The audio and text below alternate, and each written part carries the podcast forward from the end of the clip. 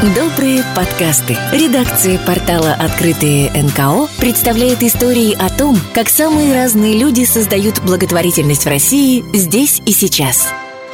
Иногда человек умирает, но его сердце продолжает жить.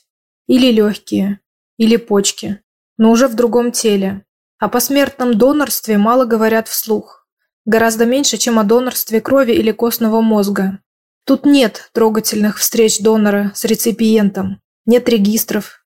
По инициативе пациентов, переживших трансплантацию легких, в России появилось сообщество «Своя атмосфера», чтобы люди знали о донорстве органов, даже если они живут в маленьком городке, чтобы было место, где искать ответы на вопросы о жизни до и после пересадки.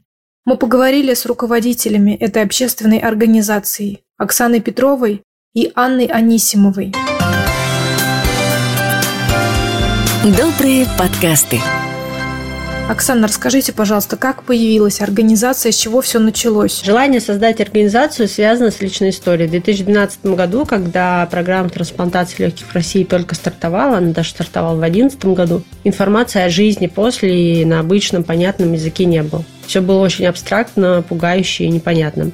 Так э, я познакомилась с Анной Анисимовой, ей одной из первых сделали пересадку легких в 2019 году весной. И я очень рада, что по сей день мы вместе занимаемся этой темой и нашим сообществом. Началось все с небольшой группы в соцсетях, э, в группе ВКонтакте, закрытой группы. Мы делились опытом прохождения через пересадку легких. Анна рассказывала про свой путь, я переводила тексты с сайтов известных международных клиник по пересадке органов с практикой пересадки легких, и постепенно к нам присоединялись другие люди, ожидающие пересадку.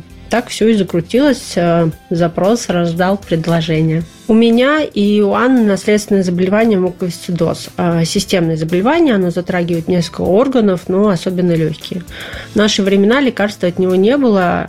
Лично мне показана пересадка была уже с далекого 2007 года, но это было возможно только за границей на тот момент, поэтому я старалась держаться на стандартной терапии, как могла. И в 2011 году я заболела свиным гриппом. Это был таким уже решающим моментом для моих легких, когда я просто уже села на кислород, и дальше, что значит села, это просто, ну, постоянно надо было дополнительным кислородом дышать, и уже я не могла особо ходить и выходить из дома, но все равно старалась адаптироваться к этому моменту, и вот тогда как раз началась программа пересадки легких в Склифе, появилась надежда, я ждала вызова, и в 2012 году меня вызвали для обследования и постановки в лист ожидания для пересадки легких.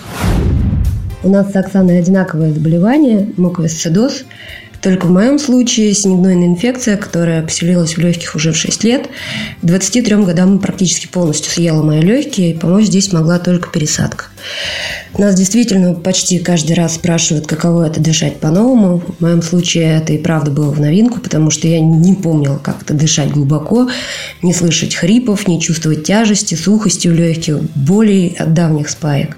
Анна, почему, как вы считаете, тема донорства органов у нас в России не на слуху? Многие до сих пор думают, что за пересадкой надо ехать в другую страну, а у нас такого не делают. При донорстве костного мозга человек остается жив и быстро восстанавливается после донации, а с органами сложнее. Там, пожертвовать э, оставшись живым можно только почку или часть печени, а, например, сердце, легкие, поджелудочную, э, целую печень для взрослого человека, они могут быть пересажены только от посмертного донора.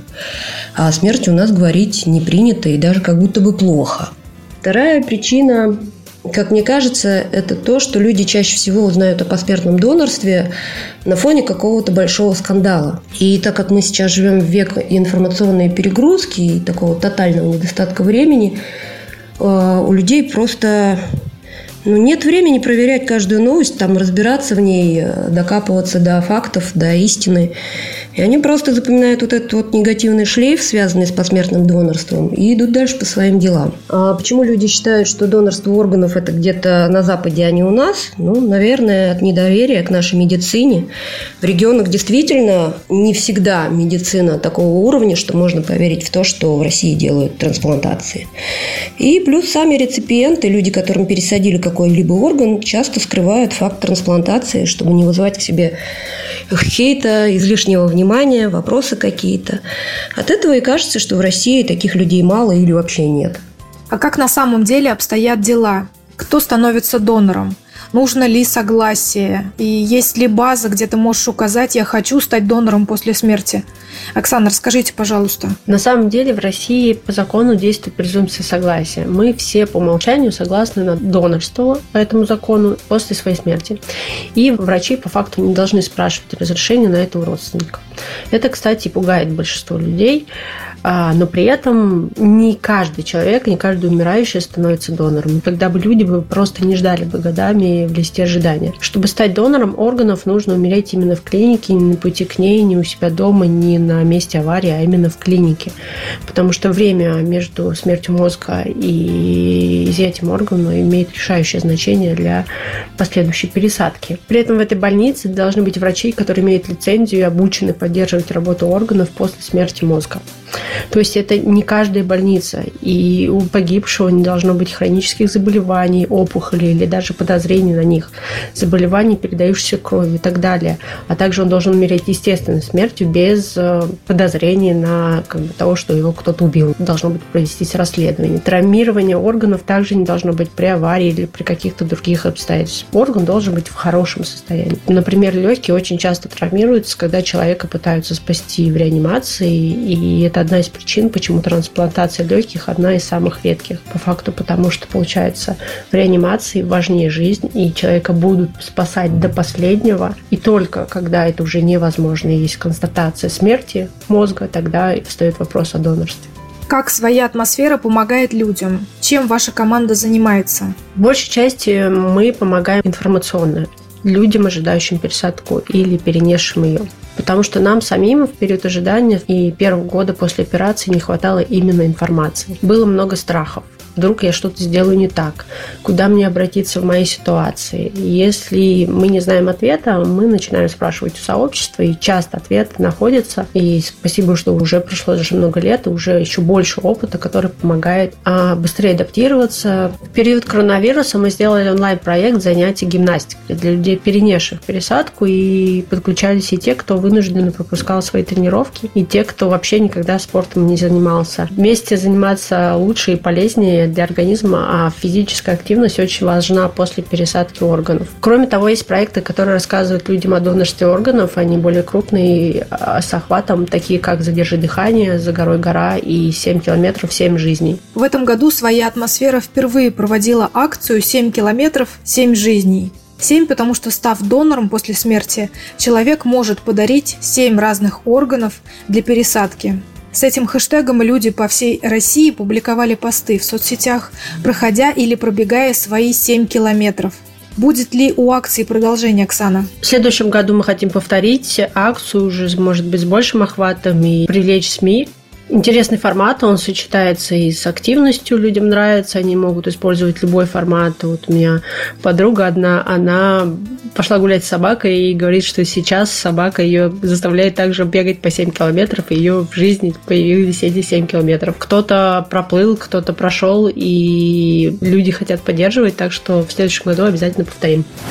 Но главная цель была рассказать людям о донорстве органов, о том, что в России вообще такое есть, что оно существует, и, может быть, немножко смягчить тот момент, когда человек получает извещение от судмедэксперта о том, что у его любимого погибшего человека были изъяты органы для трансплантации. А нам кажется, что большая часть скандалов, связанных с органным донорством, это вот именно связано с, с эффектом неожиданности, что люди не знают о том, что такое может быть. Мы хотели об этом рассказать, чтобы ну, просто это было известно, чтобы общество об этом знало. И мы очень рассчитывали, что наше сообщество поддержит эту акцию и расскажет о том, как тяжело ждать, а, что это не просто так, это множество проблем связано с этим, как они сами относятся к неизвестному донору, когда ждут, когда уже перенесли пересадку. И они действительно нас поддержали и рассказывали о себе, о своих личных историях, каких-то важных вещах, связанных с трансплантацией. Анна, скажите, может ли человек узнать, кем был его посмертный донор? Может ли встретиться с его родственниками? Да, в некоторых странах действительно такое возможно, но у нас, к сожалению, нет. И контактов родственников не дают, как и не дают им контактов реципиентов, то есть людей, которым пересадили какой-либо орган. И мы как-то задавали вопрос участникам нашего сообщества, хотели бы они встретиться с родственниками их погибшего донора. И оказалось, что это очень непростой вопрос. Кто-то хочет и переживает от того, что это невозможно. И говорит, что было бы здорово как-то, может быть, помогать семье или узнать что-то побольше о том, как жил этот человек, который подарил им жизнь. А другие волнуются, что родственники как-то некорректно отреагируют, может быть, э, какой-то негатив будет с их стороны или, может быть, даже какие-то обвинения.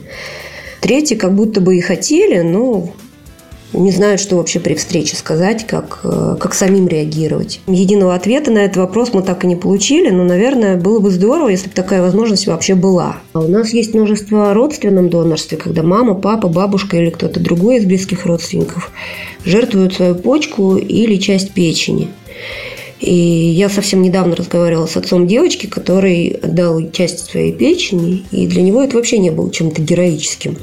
Он говорит, ну я вот вижу, как мой ребенок страдает, он желтеет, он кровоточит, он не может спать, он не может есть. И для этого папы вообще не стоял вопрос о том, что это как-то может угрожать его жизни. Он просто хотел сделать эту операцию побыстрее, чтобы ребенка спасли. А по смертном донорстве рассказывать больно. Это всегда связано с потерями. Добрые подкасты.